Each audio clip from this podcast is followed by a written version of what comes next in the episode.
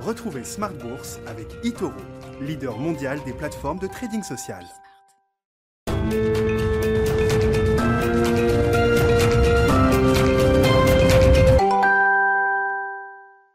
Et c'est reparti pour Smart Bourse, votre double dose quotidienne de marché en direct sur Bismart, chaque jour à la mi-journée, 12h30, 13h. Et en fin d'après-midi, la grande édition pendant une heure à partir de 17h. Au sommaire de cette édition, ce soir, l'ambiance sur les marchés qui est en train de tourner. C'est une séance risk-off, d'aversion pour le risque très nette, avec des indices actions en Europe qui euh, dévisent de plus de 2% désormais. On voit le dollar également qui joue son rôle de valeur refuge depuis euh, quelques heures, quelques jours maintenant. On assiste à une envolée du dollar face à un ensemble de devises, face à l'euro notamment, repasser sous un 17.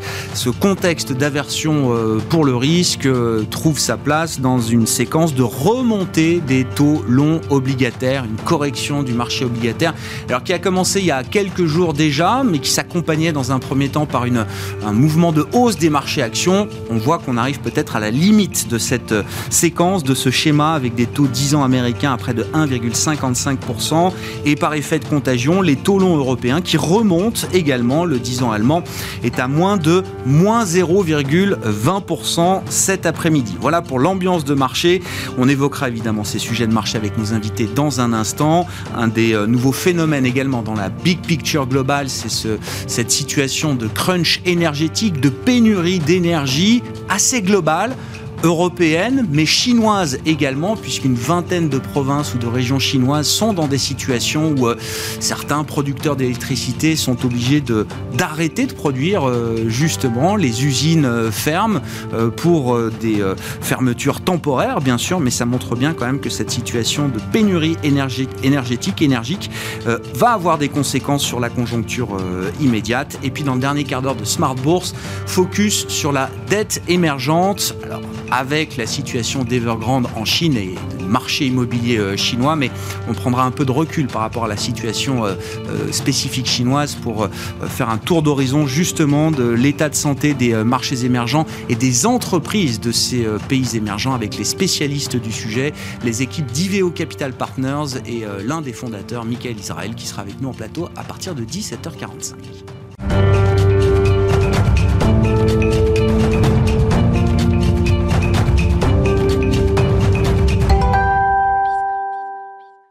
L'ambiance se complique sur les marchés. Les infos clés du jour en fin de séance en Europe, c'est avec Alix Nguyen.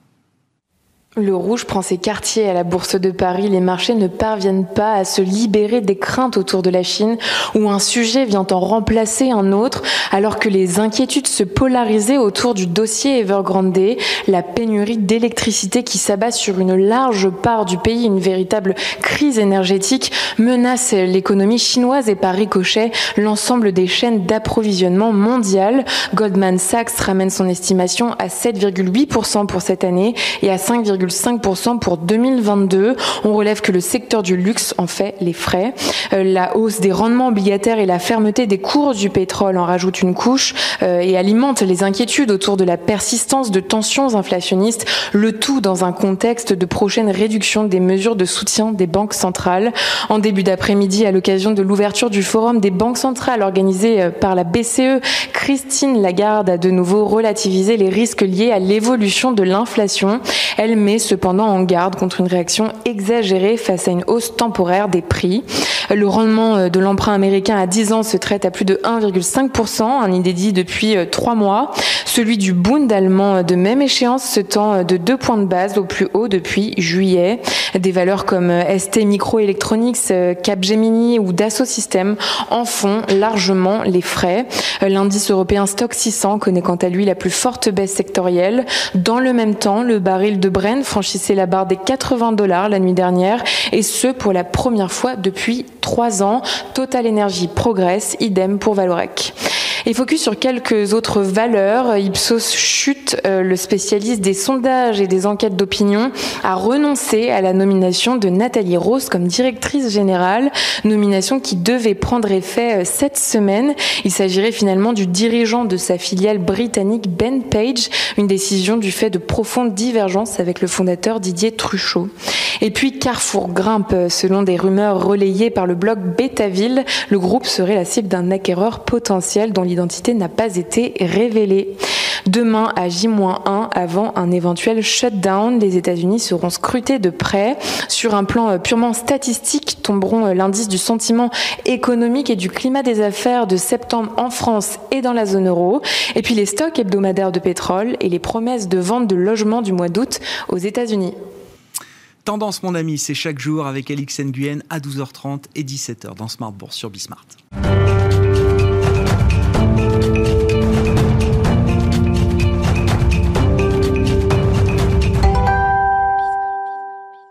Trois invités avec nous chaque soir pour décrypter les mouvements de la planète marché. Mabrouk Chetouane est avec nous, le responsable de la recherche et de la stratégie de BFT IM. Bonsoir Mabrouk. Bonsoir. Merci d'être là. Merci à Hervé Gouletker de nous accompagner également ce soir. Bonsoir Hervé.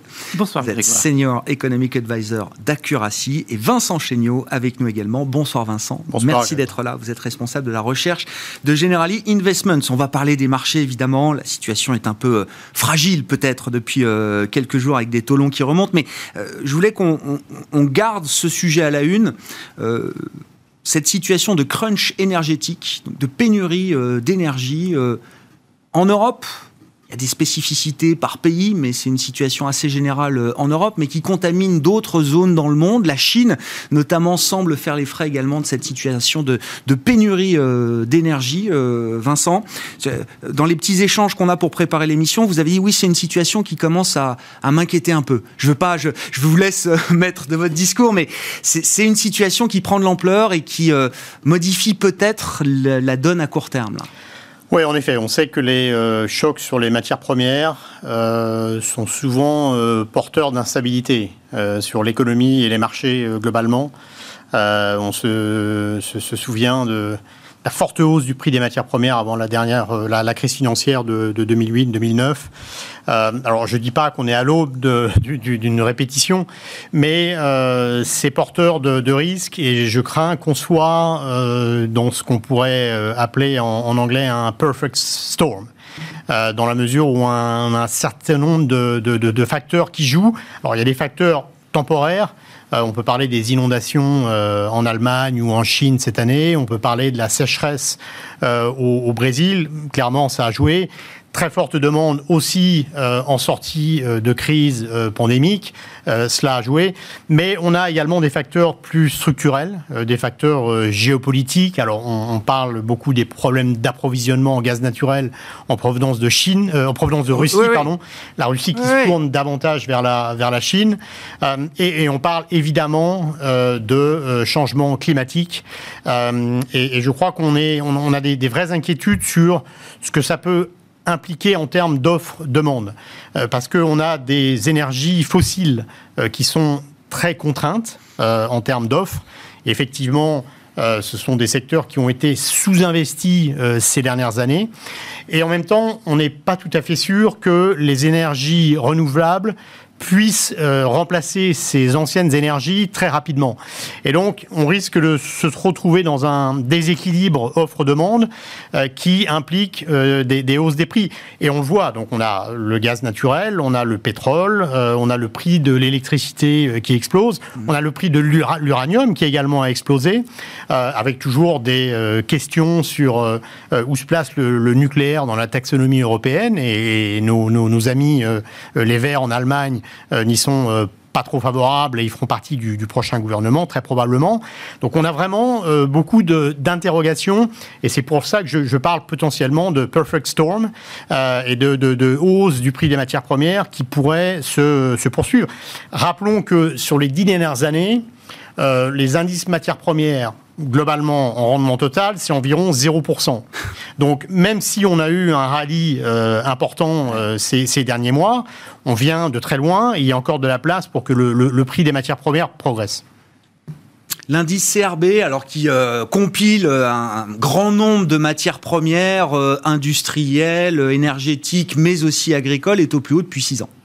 Oui, mais on est encore très loin des, pics de 2008. Par et vous dites oui, euh, on, vit là peut-être alors une situation un peu paroxystique pour plein de phénomènes euh, conjoncturels, mais l'idée c'est quand même que cette situation, on euh, on va pas revenir à la normale qui prévalait avant la crise.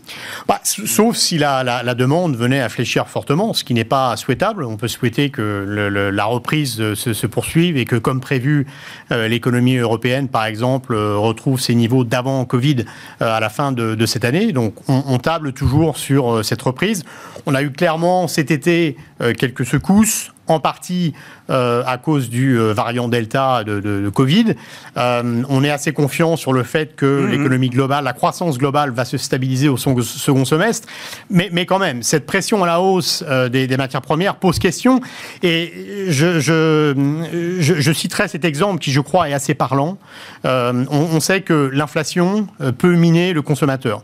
on sait qu'on a eu énormément d'épargne euh, créé, accumulé pendant la crise sanitaire. Et l'idée, c'est que, à mesure où le stimulus budgétaire, notamment aux États-Unis, euh, diminue, le consommateur prenne le relais. Mm. Là, on a une vraie interrogation parce que si vous regardez l'enquête de Michigan, par exemple, où on demande aux consommateurs est-ce que vous pensez que c'est le bon moment pour acheter des biens durables, euh, des voitures, des maisons, euh, le consommateur dit non. Et ces indices sont très très bas historiquement et il semble que ce soit les prix élevés qui les freinent. Et je pense que c'est quelque chose qui a alerté la Fed. Effectivement, les prix élevés, l'inflation commence à plomber le moral du consommateur et c'est une menace pour la croissance. Ouais, c'est important quand même. C'est la manière dont l'inflation change ou pas d'ailleurs les comportements de consommation. Là, on est plutôt dans l'idée que le consommateur anticipe qu'il y aura de l'inflation et peut-être pour plus longtemps que ce qu'on imaginait. Et donc, la vie demain sera plus chère et donc je mets de côté dès maintenant. C'est-à-dire que je, freine ma consommation dès aujourd'hui pour thésauriser euh, d'une certaine manière. Voilà, alors traditionnellement, cet effet inflationniste, au contraire, aurait plutôt tendance à accélérer la consommation parce que si, si les prix montent demain, il vaut mieux acheter aujourd'hui. Mais aujourd'hui, ce n'est pas le cas. C'est ben plutôt effectivement une logique de thésaurisation. Bon, je vois que le débat est lancé. Hervé. bah, je dirais d'abord sur la partie euh, énergie, je ne vais pas redire tout ce que Vincent vient de dire. Moi, il me semble que bon, il y a la dimension court terme, c'est offre, demande, stock, et puis on voit bien qu'on n'a pas assez de stock. Alors ça me fait penser que euh, on s'était aperçu qu'on, dans d'autres secteurs, on manquait de stock aussi lorsqu'on a eu la crise de la Covid, ce qui fait que voilà, il y a peut-être une question de stock, et puis il y a une question de moyen terme parce que si aujourd'hui on est en train de ralocher sur la remontée des cours des matières premières en disant c'est pas le bon moment, euh, et là encore Vincent en a parlé, on sait bien que dans la transition énergétique, mm. on aura un prix du carbone plus élevé et, que ça, on va pas y échapper. Je dirais que dans les deux cas, on doit se dire finalement, euh, laisser euh, l'équilibre du prix des matières premières énergétiques aux seules forces de marché, je suis pas sûr que ça soit une bonne idée parce que là, il y a quand même eu une myopie.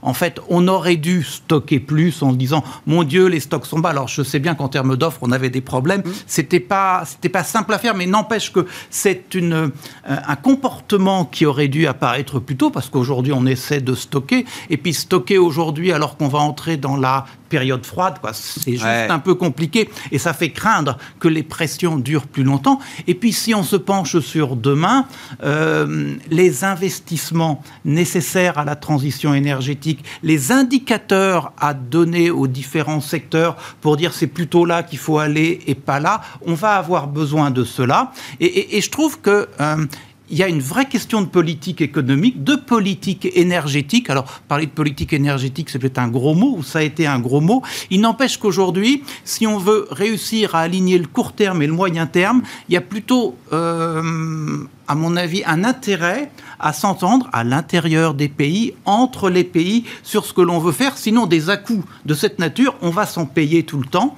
Alors, s'en payer tout le temps sur un substrat économique est costaud, on dit bah, c'est pas grave. Euh, au sortir de cette crise sanitaire, est-ce que notre substrat il est costaud? Euh, On sait bien qu'il y a des gagnants, il y a des perdants à cette crise sanitaire. L'équilibre, on ne le connaît pas très bien.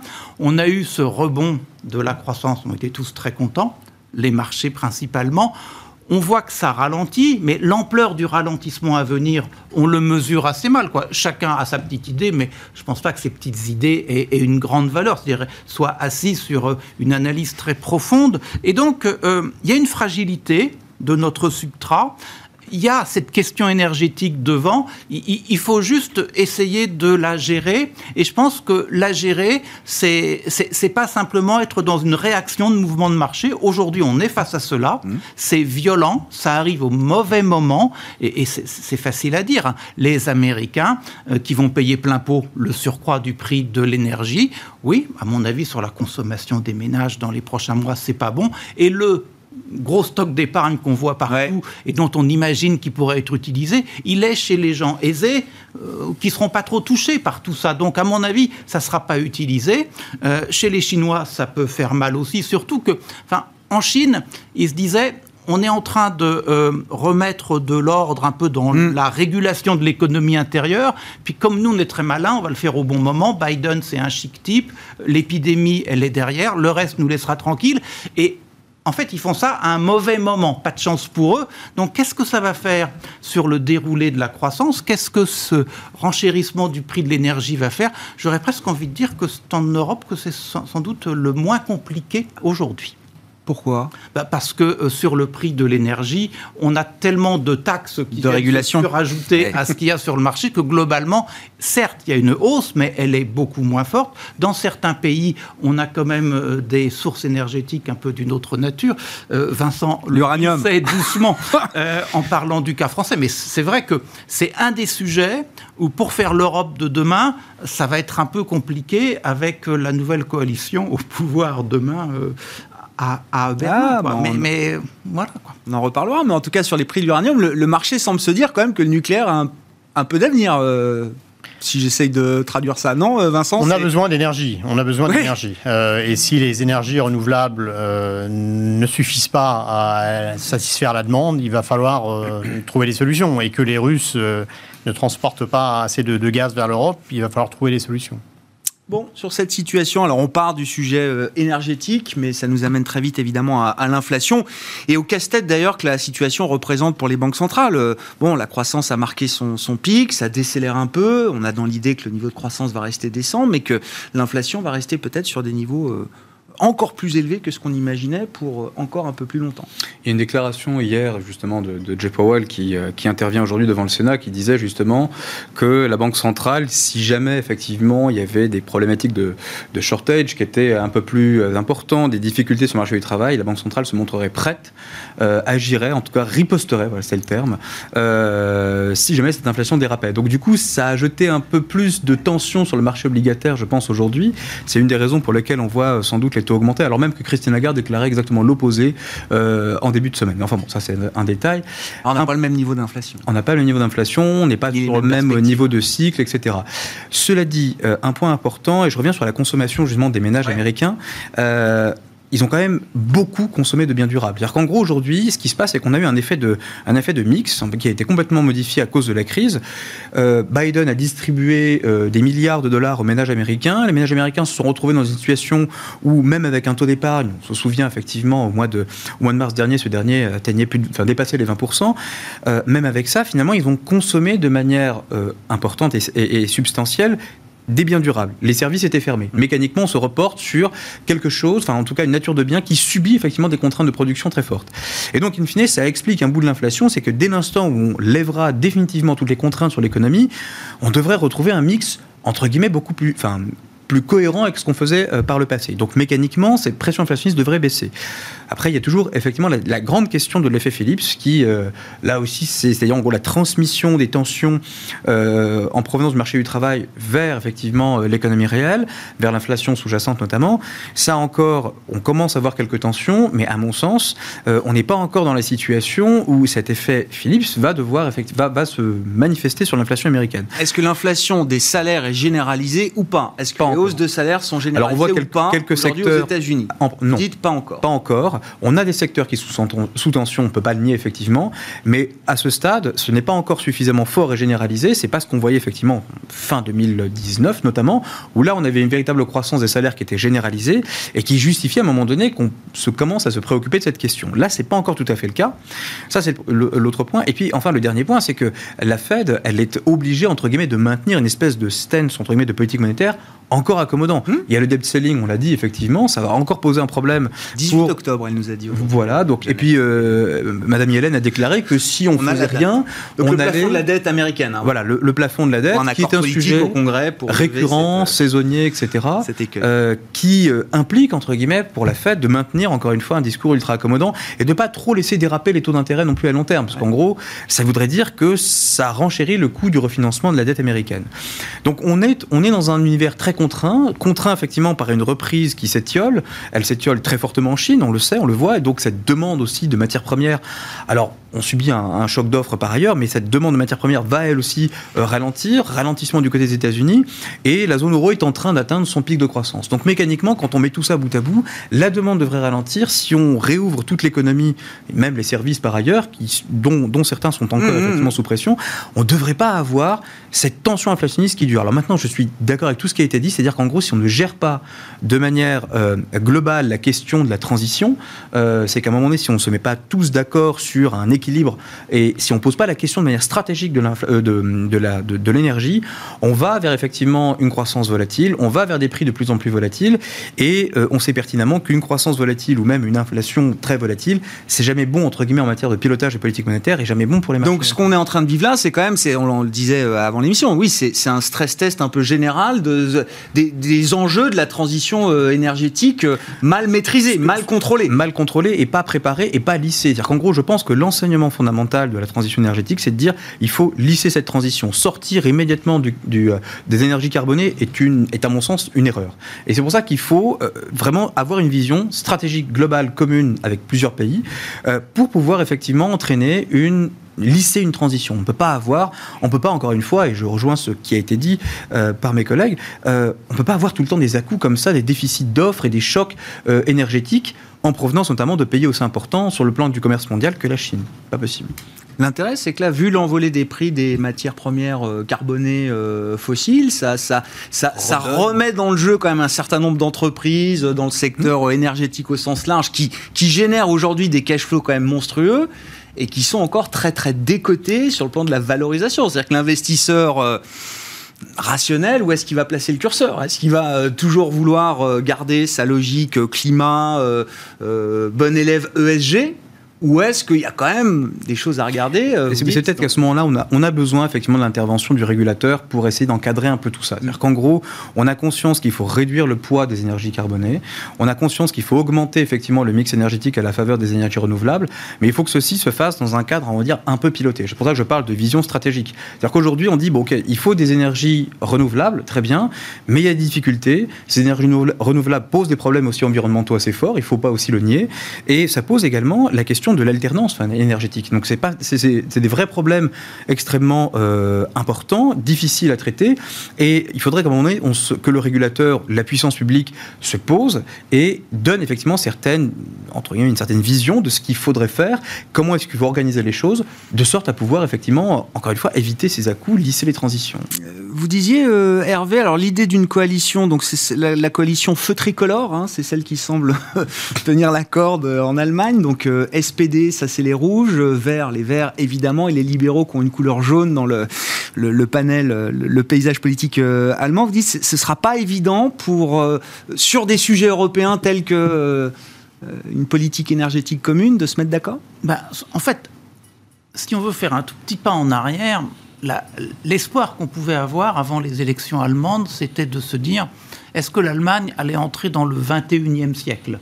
C'est-à-dire une Allemagne qui euh, ben, euh, laisserait un peu euh, ses habitudes pas toujours euh, très bonnes. Alors, en termes de politique économique, le côté euh, très, très orthodoxe sur l'équilibre du budget. En termes de politique commerciale, une attitude un peu mercantiliste, disons les choses comme ça. En termes de politique européenne, y aller, mais en traînant les pieds. Mmh. Et puis, en termes de relations internationales, considérer qu'il y a pas vraiment une alternative euh, au parapluie américain, ce qui n'empêche pas d'avoir des proximités avec euh, des pays qui sont plutôt en froid avec les États-Unis. C'était ça l'Allemagne, c'est ça l'Allemagne, et on, voit bien que si on veut avancer dans le monde de demain, qui sera, si on veut pas être euh, un peu passif face aux jeux sino-américains, si on veut prendre du poids, il faut intégrer plus l'Europe et on n'intégrera pas plus l'Europe sans l'Allemagne. Mm. Donc en fait, ce qu'on espérait, c'est que euh, au sortir de l'ère Merkel, alors il y a plein de bonnes choses chez Merkel, mais elle n'a pas fait avancer les dossiers à la bonne vitesse. On peut dire que elle les a fait avancer, euh, que euh, contrainte forcée, elle a bougé. Tout ça, c'est vrai et c'est bien, mais on voit bien qu'il faut accélérer. Oui, le, temps avec la pandémie s'est accéléré. Le temps des défis, le calendrier des défis s'est accéléré considérablement. Et donc, on voit bien, bon, pour dire les choses simplement, il faut intégrer plus notre continent sur tous ces sujets. Mm. Il faut avoir des positions plus claires, plus autonomes. Ça n'empêche pas euh, les alliances. Hein. Dans le monde de demain, sans alliance, on est foutu. Mais en fait, la question, une fois qu'on a dit tout ça, c'est la coalition qu'on a face à nous.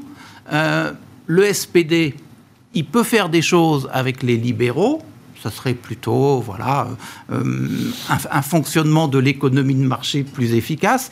Il peut faire des choses avec euh, les Verts, mettre l'accent sur la transition énergétique, mettre l'accent sur l'Europe, sur le pacifisme, tout ça c'est bien. Mais les trois ensemble, quand, quand on voit euh, l'expression aujourd'hui relativement carrée des Verts d'une part, des libéraux de l'autre, bah, forger le compromis entre les trois partis, moi je vous dis que ça sera sur le plus petit dénominateur commun. Et le plus petit dénominateur commun, mon petit doigt me dit que ça ressemblera beaucoup à ce qu'on a connu jusqu'à maintenant. Et, donc c'est pour ça que je dis, entrer dans le 21e siècle, c'est peut-être raté ouais, l'Allemagne n'est pas en position euh, politique de changer en profondeur son, son setup économique, son, et, son modèle économique. Euh, hélas, je ne le crois pas. Et, on va le, voir euh, très vite sur un certain nombre de dossiers. la relation avec les États-Unis, comment on traite la Chine, comment au sein de l'Union européenne on va traiter la Hongrie et la, et la Pologne. Sur le dossier de la défense, on fait quoi? Et je pense que les Allemands seront infoutus de euh, trancher euh, ces, questions. Si vous avez un, commentaire, mais je voulais qu'on avance et qu'on revienne d'ailleurs avec vous sur l'idée de, ce perfect storm, donc la, tempête parfaite. Euh, je, comprends derrière cette idée qu'il n'y a que des coups à prendre, qu'il n'y a pas il n'y a pas de bonne solution, notamment pour les banques centrales, là, dans cette espèce de, de, recherche du couple parfait, croissance-inflation. Euh, qu'est-ce que les banques centrales vont privilégier euh, demain? La croissance décélère un peu, mais l'inflation reste. Euh, on a bien vu les inquiétudes que, que, vous partagiez avec nous sur ce sujet-là, Vincent. Non, mais je, ne veux pas paraître trop pessimiste. On a été, on a été très, très positif sur les actions pendant longtemps. Là, on pense que les, actions sont encore plutôt bon marché contre obligations, mais la convergence se fait plutôt par les obligations. C'est-à-dire qu'on voit les taux qui montent, et notamment les taux réels. Et ça... Euh, aux États-Unis. Hein. Aux États-Unis, euh, en particulièrement, les taux réels, euh, les, obligations indexées sur l'inflation montent fortement. Et attention, parce que ça, c'est vraiment l'ancrage sur la valorisation des actifs des, différents types d'actifs. Donc si les, taux réels remontent trop vite, c'est déstabilisant. Donc ça, ça veut dire que c'est une hausse de taux qui est différente de celle qu'on a connue au premier trimestre. Oui, parce qu'on on avait des, rendements qui montaient surtout à travers les anticipations d'inflation, qui montaient beaucoup, mais les taux réels, eux, restaient extrêmement bas, voire allaient sur des nouveaux points bas. là, ces dernières semaines, c'est très clairement les, taux, ce sont les taux réels qui remontent, et notamment après le FOMC de la semaine dernière, qui a été un peu plus dur euh, qu'attendu, on voit cette remontée des, euh, des taux réels. Donc ça, c'est euh, c'est un facteur Après, les banques centrales, effectivement, sont une situation quand même très difficile. Prenons l'exemple de la Fed. La Fed nous dit, j'ai rempli mon objectif d'inflation. si je regarde l'inflation, je suis prêt à commencer euh, à resserrer la politique monétaire. Le rattrapage est fait. J'ai rattrapé l'inflation que je voulais rattraper. Euh, sur l'emploi, on n'est pas encore tout à fait là, donc euh, on aimerait bien attendre un peu, mais en même temps, il faut bien admettre que les problèmes de l'emploi, c'est surtout un problème d'offres. On a des offres d'emploi records aux États-Unis, par contre des créations d'emplois qui ont beaucoup de mal à suivre. Et ça, c'est quelque chose que la Fed a du mal à contrôler. Alors, que veut faire la Fed? Remonter les taux euh, pour euh, s'attaquer au problème d'inflation. Mais est-ce que ça va marcher? On n'est pas sûr, parce que l'inflation, c'est là encore euh, un problème d'offre dans une, dans une grande mesure, ou ne rien faire. euh, au risque que ça n'améliore pas vraiment l'emploi, parce que là encore, c'est un problème d'offre et que l'inflation dérape encore plus. Donc la, Fed est vraiment dans une situation difficile avec un certain conflit entre ces deux objectifs. Et donc, euh, comment résoudre ce conflit euh, C'est pas, pas simple du tout. Et donc, ça crée quand même un inconfort qui, je pense, euh, va rendre les marchés beaucoup plus difficiles à naviguer cet automne. Et quand on voit, quand vous dites, il les taux réels remontent, alors c'est de l'ordre de 20-25 points de base, hein, je crois, par rapport au point bas qu'on a pu euh, toucher. C'est le marché intègre l'idée qu'il y aura peut-être euh, une erreur de politique monétaire à un moment. c'est comme ça qu'il faut essayer de comprendre les choses, Vincent? Bah, ou, simplement une normalisation. après, est-ce que ce sera une, erreur? Ah on, le, on le verra. Ce qu'on sait, c'est qu'il y a eu dans ce cycle un lien très fort entre les taux réels et les multiples actions, les valorisations actions. Et à mesure où les taux réels baissaient, les, multiples actions montaient. Là, je dirais que cet été, euh, s'est produit quelque chose d'assez rassurant, c'est que les taux réels longs sont restés très bas, mais les multiples se sont dégradés. Les, profits étaient tellement élevés que les multiples actions se sont euh, dégradées. Donc de ce point de vue-là, les actions sont bon marché. Malheureusement, la convergence aujourd'hui, elle se fait non pas par la hausse des actions, mais par la hausse des taux réels. Mmh. Et ça, c'est quand même un peu plus menaçant sur la situation de marché là C'est comment vous qualifiez la situation? Est-ce que c'est euh, ça reste solide? C'est de plus en plus fragile? Je rejoins euh, ce, que, euh, ce que Vincent dit, c'est que la variable vraiment pivot, ce sont les taux réels, et, et on l'interprète comme étant une espèce d'anticipation du comportement de la banque centrale. C'est-à-dire qu'en gros, dès l'instant où on a le moindre, la moindre hésitation, la moindre anticipation sur ce qui va se passer du côté de la Fed ou de la BCE, ça marche de manière symétrique, on a automatiquement ces taux réels qui réagissent et qui, dans un contexte, effectivement, on l'a vu au mois de mars dernier, quand on a eu à un moment donné un stress de marché, euh, c'était effectivement la partie taux réel qui avait réagi mmh. fortement parce que les marchés se disaient, bah, avec un tel plan de relance, effectivement, d'injection, on va avoir mécaniquement une croissance qui va s'envoler. Et c'est vrai, c'est ce qui s'est passé. On a eu un deuxième trimestre très fort aux États-Unis, soutenu par la consommation. Alors après, maintenant, je reviens sur l'idée quand même de ralentissement de la croissance. C'est-à-dire qu'on attend quand même encore 4% l'an prochain aux États-Unis. À un moment donné, euh, c'est au-dessus du potentiel. Le gap est quasiment fermé aux États-Unis. Tout gap, c'est l'écart entre la croissance potentielle et le niveau de croissance effectif. Il est pas loin d'être fermé. Et dans d'autres mesures, il est, il est quasiment fermé. Ce qui veut dire qu'à un moment donné, on va rentrer dans une situation où l'économie, de manière endogène, va engendrer des tensions inflationnistes dans un contexte où elle est déjà relativement élevé. Donc, à un moment donné, la Banque centrale, si elle est fidèle à ses objectifs, de, euh, de croissance et d'inflation, ah même si l'inflation a été mise de côté euh, effectivement comme, comme objectif, hein, un peu recalé au second rang, à un moment donné, il va falloir effectivement se dire, si on ne veut pas que la situation soit complètement hors de contrôle et que la Fed se trouve derrière la courbe en quelque sorte, mhm. il va falloir intervenir. Et là où effectivement ça nous a pris un peu de cours, je, l'avoue, on n'a pas été, euh, on l'anticipait pas, c'est quand on regarde le dot plot des, du FOMC, il y a les anticipations d'augmentation de taux, la première intervient en 2022. Donc, donc là, effectivement, quelque, fin 2022... C'est un débat. C'est 50-50. Oui, mais alors c'est déjà un gros changement par rapport à ce qui avait été euh, annoncé euh, au début de l'été. Certes. Mais on, a, mais on a une inflexion. La Fed nous dit clairement, on se donne la possibilité de pouvoir le faire. Dans un contexte où déjà, on a un calendrier sur le ralentissement des achats. Donc on a une situation en tout, cas, en tout cas macroéconomique qui est solide aux États-Unis, qui, est, euh, qui ne présente pas de difficultés. la seule difficulté, c'est de voir une inflation partir effectivement et sortir, entre guillemets, euh, être hors de contrôle. Euh, mais néanmoins, la normalisation est souhaitable. Je, rappelle juste, encore une fois, quand vous prenez la croissance nominale des États-Unis, qui aujourd'hui avoisine, enfin, on va dire 10%, on ne peut pas avoir des taux d'intérêt nominaux qui restent à ce niveau-là. Ce n'est pas possible. Ça crée en fait un déséquilibre structurel et les déséquilibres, entre guillemets, sont beaucoup plus compliqués à corriger par la suite et engendrent généralement des, réallocations qui sont assez, assez brutales. Et la Fed doit effectivement lisser, euh, lisser le cycle. Bon, Hervé, le 10 ans américain à 1,55%, est-ce que c'est une bonne nouvelle? Écoutez, euh, je pense qu'en soi, c'est une bonne nouvelle parce qu'il y a une normalisation. On aime bien employer ce mot-là aujourd'hui. On a enfin une normalisation des taux longs. On l'appelait tous de, notre, de nos voeux. Il hein, ne faut pas oublier. Non, ce qui nous gêne, c'est la vitesse d'augmentation. Et, on voit bien que la vitesse d'augmentation, là, là, aussi, c'est. On était à 1,15 il y a un mois sur le 10 ans américain.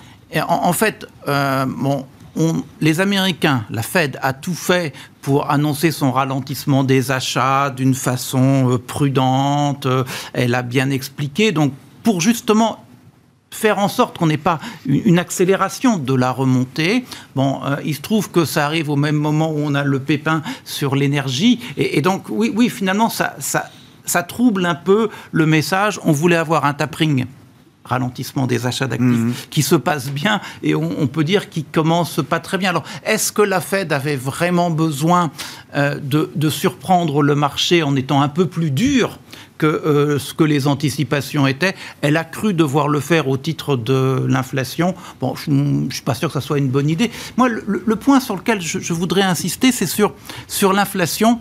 J'ai l'impression que l'inflation d'aujourd'hui, c'est pas l'inflation d'hier. Moi, il y a quelque chose qui me frappe dans l'inflation, c'est que, en fait, c'est la moyenne de spécifique. Hmm. Si, tu, si on veut, autrefois, l'inflation, il y avait une composante générale qui était extrêmement forte. Ça montait un peu partout. Bon, donc Là, c'est 3-4 items, 3-4 postes Exactement. qui génèrent 80% de l'inflation qu'on voit dans les indices. Donc en fait, derrière l'inflation moyenne, il y a des questions de prix relatifs des uns par rapport aux autres. Et donc, en fait, c'est une moyenne qui cache une réalité différente d'hier. Et j'ai l'impression qu'en termes de politique monétaire, ça devrait envoyer un message, c'est-à-dire que, bon, euh, normalement, quand il y a une pointe, elle n'est peut-être pas durable parce que c'est le spécifique qui l'emporte. Mm. Et que donc, euh, qu'on soit à 2,5 ou à 3, c'est peut-être pas aussi grave que ça. Le 2,5 ou le 3, il ne se compare pas au 2,5 ou au 3 d'hier. Et, et c'est là où c'est compliqué. Alors, avec un peu de chance, on voit bien que les banques centrales, la Fed, la BCE, ont introduit plus de flexibilité dans leur regard qu'elles mmh. jetaient sur l'inflation. Je crois que c'est une bonne nouvelle. C'est comme ça qu'il faut, qu'il faut le vivre. Mais, mais voilà, je pense que à nous autres, du côté des marchés, d'être conscients aussi que voilà, euh, l'inflation d'aujourd'hui, c'est pas l'inflation d'hier, que, que ça marche pas tout à fait de la même façon et qu'il y a peut-être un peu de sérénité à avoir sur le sujet. Ouais, mais on voit bien que le discours transitoire, quand même, on voit que Powell a de plus en plus de mal à le tenir. C'est ce que rappelait Mabrouk.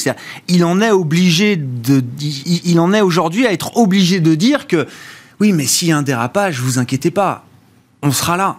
Ça, c'est quand même nouveau dans le discours de Powell. Oui, non, mais ça, c'est vrai on a tellement peur d'être behind the curve, à courir derrière euh, ce qui se passe sur les marchés, que voilà, il faut montrer qu'on est réactif. Bon, moi, je maintiendrai l'idée que voilà, euh, faut que ça soit une réactivité de bonne loi. Euh, et ça a été rappelé par Christine Lagarde aujourd'hui, alors sur une situation européenne différente, mais évidemment, le risque est de et la BCE ne surréagira pas à l'inflation en zone euro qui reste sur des horizons de temps euh, un peu plus lointains, euh, assez déprimés. Hein. On n'est pas le, spectre de 2008.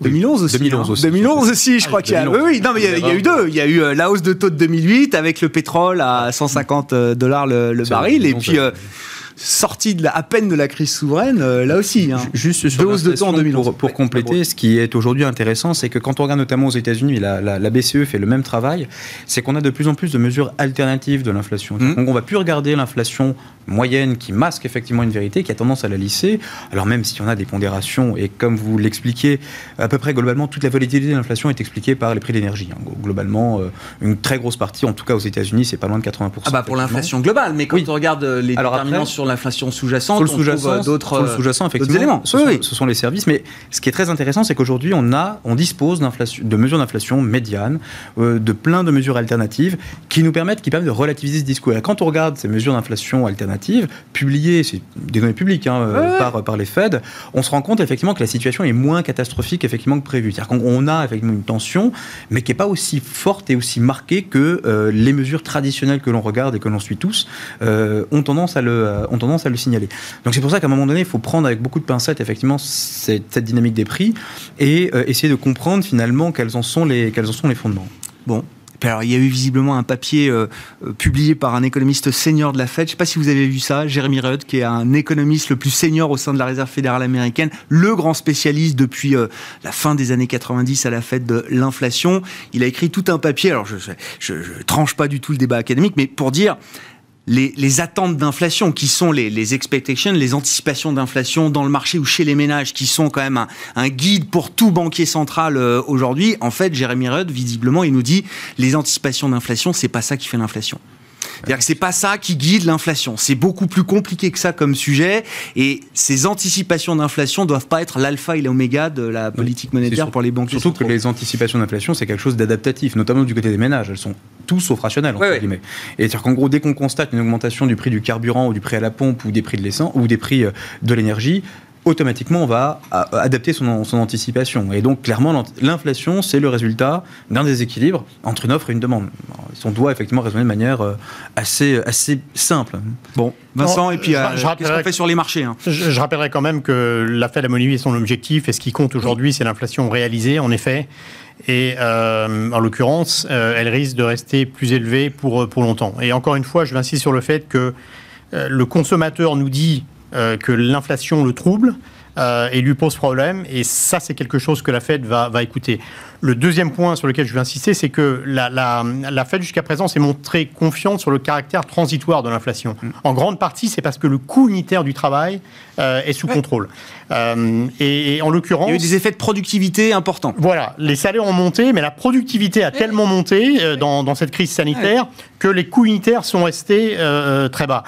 Le problème, c'est que ces gains de productivité sont probablement cycliques. Alors il y a un gros débat. Est-ce que c'est structurel, work from home, l'automatisation l'automatisation, la technologie, c'est probablement, euh, c'est probablement conjoncturel dans une certaine mesure. Et c'est dans ce sens-là peut-être euh, qu'on a passé un peu le, le, moment de grâce pour le marché, parce que la productivité, c'est très bien pour le marché. C'est hmm. très bon pour les marges et c'est très bien pour garder l'inflation sous contrôle.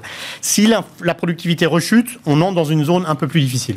Bon, et justement, alors pour reboucler sur euh, qu'est-ce qu'on fait sur les marchés aujourd'hui, j'imagine qu'il faut réduire, enfin si c'est pas déjà fait, réduire euh, la voilure, c'est encore le temps de le faire euh, d'une certaine manière, Vincent? Oui, nous, nous avons, donc nous, nous, gardons une modeste surpondération sur les actifs risqués, le crédit en particulier nous semble toujours... Qui tient bien. Hein. Qui tient bien, donc carry sur risque, plutôt encore attractif, même si les spreads sont, sont très serrés.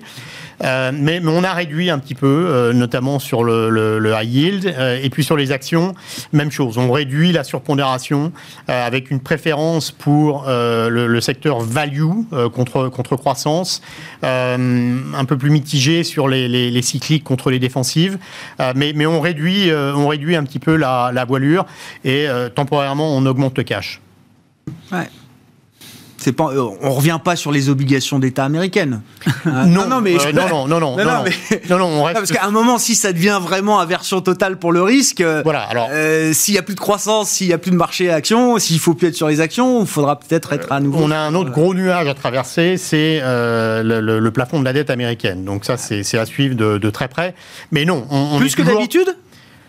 On pense que les démocrates ont cette option nucléaire qui est d'intégrer la hausse du, plafond de la dette dans la Reconciliation Bill, euh, ce qui devrait nous éviter un désastre. Mais ça, ça pourrait prendre du temps. Et entre les deux, on pourrait avoir pas mal de, de, stress. Je vous ai vu faire nom de la tête, Hervé, mais ça m'intéresse cette histoire de dating. Il faut se souvenir, en 2011, quand même, S&P dégradait donc le AAA euh, américain sur des considérations d'inefficacité politique. Hein. C'était ce qui était soulevé par l'agence euh, à l'époque. Non, mais l'inefficacité politique, on en a la preuve aux États-Unis, euh, au Congrès, je dirais pas chaque jour, mais à peu près. Non, mais Vincent a dit la façon dont ça va se passer, c'est-à-dire que euh, les républicains ne veulent pas euh, voter le plafond de la dette. Donc ils disent aux démocrates, vous faites comme vous voulez, c'est votre sujet. Et donc les démocrates, il faut qu'ils entrent dans la procédure compliquée de la réconciliation. C'est assez long, mais ils vont... Une fois par exercice fiscal. Hein. On peut en faire deux ah,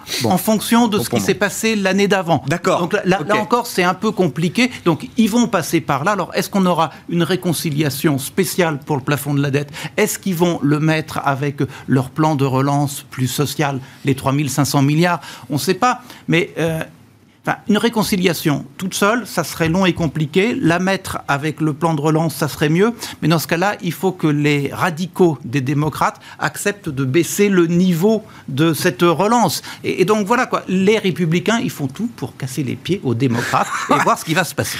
Mais il n'y aura pas de défaut américain le 18 octobre prochain. non, parce que cela éclabousserait tout le monde. Donc euh, personne, personne n'a envie de voir ça de son vivant. Donc c'est un sujet régulier, enfin récurrent à chaque oui, fois. Oui, oui, non, mais je sais, mais il y a toujours des solutions. L'an dernier, ou il y a peut-être non, il y a peut-être deux ans, on n'avait plus de statistiques puisqu'effectivement, ah, il y a eu un shutdown assez long hein, sous Trump, hein, bien sûr, sous Trump. Bon, ça s'est normalisé, on l'a oublié, donc euh, c'est... Non mais Hervé le dit, euh, dans la solution sous-jacente, il y a probablement une réduction du package, et derrière, il y a quand même cette idée que le stimulus budgétaire américain euh, est en train de, diminuer. On a, vraiment passé la, la, colline. Il a été un peu raboté. Ah. Merci beaucoup messieurs, merci d'avoir été les invités de Planète Marché ce soir. Vincent Chéniaud, responsable de la recherche de General Investments, Mabrouk Chetouane, responsable de la recherche et de la stratégie de BFTIM, et Hervé Gouletker, senior economic advisor d'Accuracy.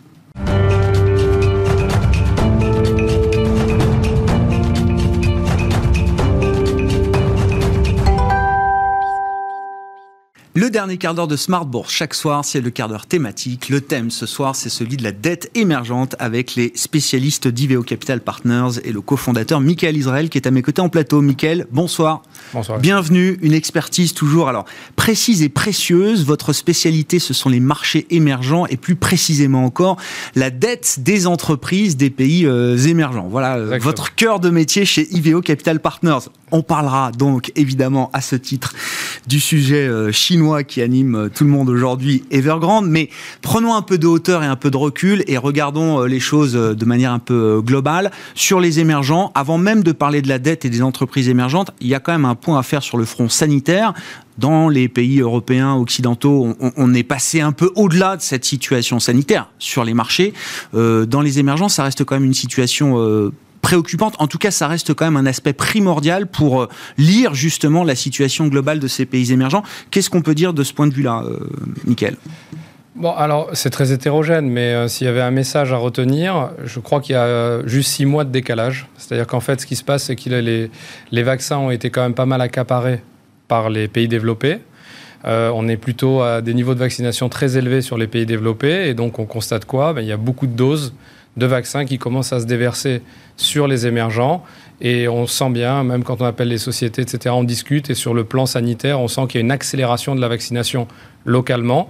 Donc on peut euh, laisser, enfin plutôt avoir une, idée plutôt positive du déroulé. On a vu chez nous que c'était plutôt positif. Ouais, quelque chose. sûr. Ça devrait être pareil euh, dans les émergents. Ouais, ouais. Même avec l'idée ou pas d'une troisième dose dans les pays euh, développés, les pays émergents sont en train de vivre leur moment, le, game changer vaccinal. Oui, voilà, exactement. Il y a une accélération de la vaccination et on a vu que c'était positif dans toutes les économies où ça s'est produit.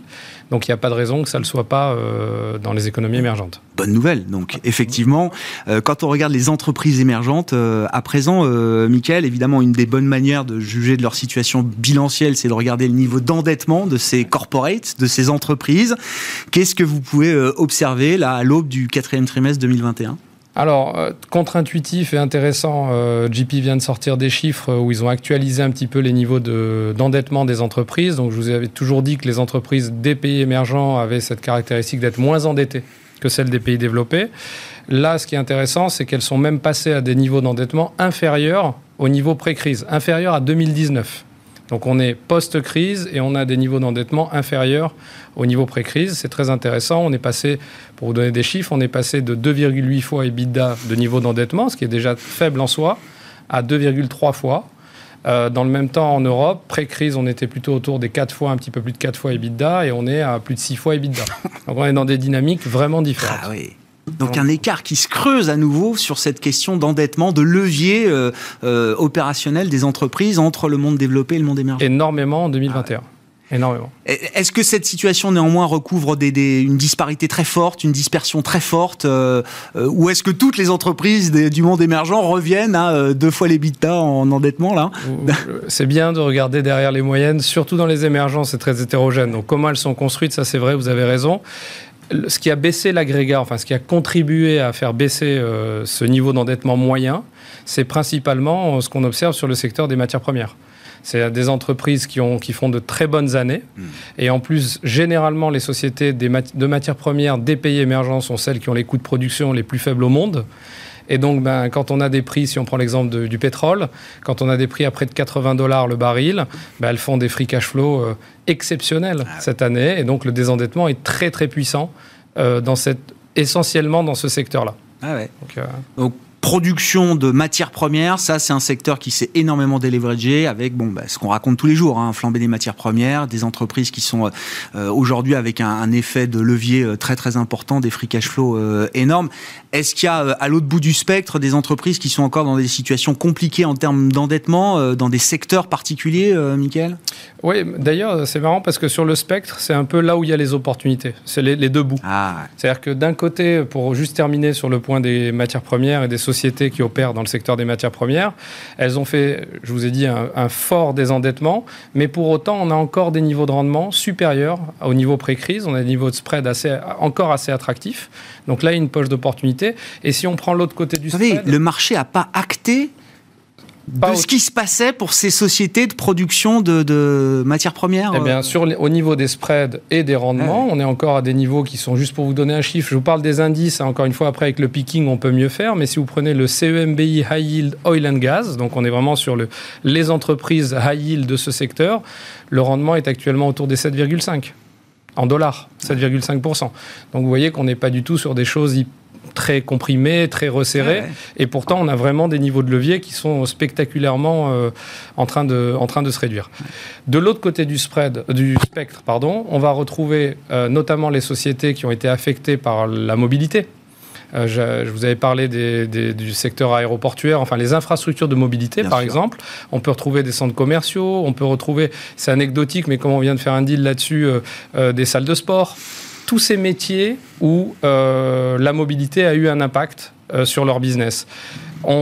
pourquoi il y a des opportunités? Parce que même si on revient de loin et qu'il y a eu un resserrement très fort des spreads, mm. il y avait vraiment pas mal de plus-value à faire là-dessus, il n'en reste pas moins que leur niveau d'endettement, eux, l'activité n'a pas repris totalement. Leur niveau d'endettement ne s'est pas amélioré par rapport au niveau pré-crise, mais on est payé. Eh oui on est payé. On a un vrai rendement en face, avec des rendements aussi, là aussi, supérieurs à 6-7%, et surtout des niveaux de rendement supérieurs au niveau pré-crise. Donc on a encore du potentiel d'appréciation euh, là-dessus. Et puis la perspective du vaccin, hein, pour reboucler avec euh, l'idée du momentum vaccinal dans ces pays, qui va euh, permettre une amélioration pour cette, cette partie-là de, de l'économie. comment est-ce que vous regardez aussi peut-être, alors ce qu'on appelle le marché primaire, les émissions de ces entreprises situées dans ces marchés émergents? Est-ce que justement, au regard du fait qu'elles soient en bonne santé, relative bonne santé euh, bilancielle, est-ce qu'elles en profitent pour euh, émettre de la, nouvelle dette? Oui, donc euh, là, c'est une, autre source d'opportunités. Il n'y en a pas tous les matins, hein, mais enfin, le marché se porte bien. Le marché primaire se porte bien. Nous, dans nos derniers achats, on a quand même participé à pas mal de, d'émissions. Il y a aussi là-dedans des primo-émetteurs. Toujours les primo-émetteurs ils payent une prime hein, du fait qu'ils sont primo-émetteurs, donc ça peut être intéressant. Ce qui a, c'est un constat. Euh, ce qu'on voit quand on parle avec les banques d'investissement en ce moment, ce qui est assez amusant, c'est que le marché qui est très actif sur le marché primaire, la région qui est très active, c'est l'Europe euh, et le Moyen-Orient. Euh, plus que LATAM, si vous regardez, quand ils vous parlent du pipe, des émissions qu'ils vont avoir, c'est vraiment la région où il se passe des choses. Il y a eu des très jolies émissions à plus de 7% de rendement sur des, sociétés en Turquie, mais avec justement des profils de crédit intéressants. voilà, non, il se passe des choses, toujours, et il y a des opportunités si vous regardez à droite à gauche, euh, le marché est très large. Donc, euh. et, toujours l'idée, vous citez la, Turquie, mais toujours l'idée que les entreprises, les grands corporates de ces pays qui connaissent régulièrement des difficultés sont beaucoup plus vertueuses que les États euh, dans lesquels elles opèrent d'une certaine manière. Oui, alors ça, vous savez, c'est notre... Ah bon, la Turquie, c'est un grande leçon. C'est notre thèse, c'est ce qu'on aime beaucoup, c'est de profiter justement de, des pays qui sont considérés à problème pour aller non pas acheter euh, de l'exposition directe aux souverains, mais des entreprises qui sont basées dans ce pays et qui sont euh, contaminées par cette mauvaise presse. Et il y avait eu l'Argentine à l'époque. Bah oui. Euh, L'Argentine là aussi, c'est un univers d'investissement qui vous est cher. On en est où sur l'Argentine, euh, Michael L'épouvantail argentin. Ah, L'épouvantail, alors ben, intéressant. Et des entreprises qui se, qui sont beaucoup plus vertueuses. Plus l'État est en faillite, d'une certaine manière, plus les grandes entreprises privées se doivent d'être vertueuses. Exactement. C'est presque asymétrique. Hein. Ah oui. Et donc, euh, ben, depuis le début de l'année, par exemple, sur ce fameux indice CEMBI, là, le Corporate Emergent High Yield, ben, le meilleur performeur euh, géographique. Hein. Euh, c'est probablement, euh, je n'ai pas les chiffres actualisés, mais je pense que ça doit être l'Argentine. On est à plus 11% depuis le début de l'année, juste sur cette région-là. Les entreprises se portent bien. Quand on fait nos, nos calls d'actualisation, on voit bien que sur la micro, ça va vraiment bien. Hein. Après, restent toujours ben, ces incertitudes politiques du coup, qui sont parfois des opportunités, parfois des moments justement pour réduire un peu la voilure. Nous, récemment, on a quand même pas mal réduit notre exposition. On garde de l'exposition parce qu'il y a un vrai rendement toujours. Hein. on est toujours autour des 10% de mmh. rendement. Mais on a réduit, on a des fortes plus-values, on, prend nos, bénéfices. Mais il y a de l'incertitude politique, il y a toujours. Donc là, il y a un petit retour de, un petit retour de Macri dans les, du côté des législatives. Euh, ça a créé un peu de distorsion dans le parti actuel et dans la coalition actuelle et ça remet un peu d'incertitude on va voir. Ouais. Bon, on en vient au sujet euh, Evergrande. En fait, la, question, vous avez trois minutes pour y répondre, euh, Michael. Bon, il y a Evergrande, le, grand développeur immobilier chinois, mais tout le secteur est en phase de restructuration avec trois, quatre gros opérateurs immobiliers qui voient leurs dettes s'effondrer, hein, la valeur de leurs papiers s'effondrer. Donc, on est sur des situations de, stress, de distress, même peut-être, comme on dit dans vos métiers, Michael. Normalement. Hein? Qu'on aime bien, normalement. Allez, voilà. C'est là où j'en viens. Vous êtes des investisseurs chevronnés, habitués à ces situations spéciales qui sont pour vous des sources d'opportunités, en tout cas un terrain d'investissement euh, important. Est-ce que là, vous avez, entre Evergrande et les autres, des euh, opportunités dont vous vous dites il ne faut pas les rater? Alors, euh, non. non, en fait, on a recherché, comme on fait toujours, on cherche toujours des effets ricochets il y a une crise qui est, qui, est, qui est, ciblée, elle est à tel endroit, est-ce qu'il n'y a pas des, des contagions et c'est le moment de profiter d'un petit sell-off? Objectivement, aujourd'hui en Chine, c'est assez bien circonscrit. On voit que le problème, il est sur les real estate développeurs, enfin sur les développeurs immobiliers, les promoteurs immobiliers. C'est bien là que ça se passe. Là, effectivement, il y a des obligations très décotées, hein, en dessous de 50 cents du dollar. Il y a vraiment euh, euh, quelque chose qui donnerait envie de se dire... Qui attire l'œil. Voilà, c'est peut-être le moment. Pour ce secteur-là, on n'a pas trouvé d'opportunité, on a même euh, fermé des positions. Euh, nous, euh, je vais vous faire un petit parallèle avec une crise qui n'est pas si loin que ça et qui était au Mexique il y a, a 5-6 ans. Il y a eu les trois plus gros promoteurs immobiliers du pays qui ont fait faillite en même temps. D'accord? Donc un secteur, encore une fois, qui a été laminé au niveau sectoriel. Hein. Les trois qui ont fait faillite. Et je peux vous dire, avec des arguments à l'époque qui étaient même peut-être même un peu plus forts que ce qu'on peut trouver sur les arguments positifs euh, vis-à-vis des développeurs immobiliers, la demande structurelle. Il y avait même un organisme d'État qui s'appelle Infonavit qui était euh, partie prenante pour soutenir ce secteur-là. Il n'y avait, avait pas l'histoire des subordinations que vous avez évoquées sur ce plateau plein de fois entre les, les obligues chinoises onshore et il n'y avait pas ces problèmes-là. Ça pouvait être un cas d'investissement. Ça pouvait être. Et eh ben, résultat des courses, euh, la valeur de recouvrement des défauts, zéro. Donc, ce qu'on sait, c'est que vous pouvez avoir des obligues à 25 centimes du dollar. C'est des secteurs difficiles. Quand il y a des restructurations, elles sont difficiles. La valeur des actifs, c'est très compliqué. Hein. Vous avez des immeubles qui ne sont pas finis de construire, ça vaut quoi? Vous avez des créances clients euh, qui valent plus rien. Vous avez des réserves foncières qui étaient supposées valoir euh, des milliards et qui valent plus rien si le marché est crispé. Donc, c'est très compliqué et ça peut être un investissement euh, complexe. Ah donc, même en tant qu'investisseur, encore une fois, je disais chevronné, habitué à ces situations spéciales, là, vous dites, c'est pas, c'est pas là ben, où on a envie d'être. Sur le secteur immobilier chinois, pour le moment, non, euh, malgré les prix euh, très bas. Merci beaucoup, euh, Mickaël. Merci pour ce descriptif complet de la situation des marchés émergents et de la dette des entreprises de ces pays émergents. Mickaël Israël qui est avec nous en plateau pour ce quart d'heure thématique, cofondateur d'Iveo Capital Partners.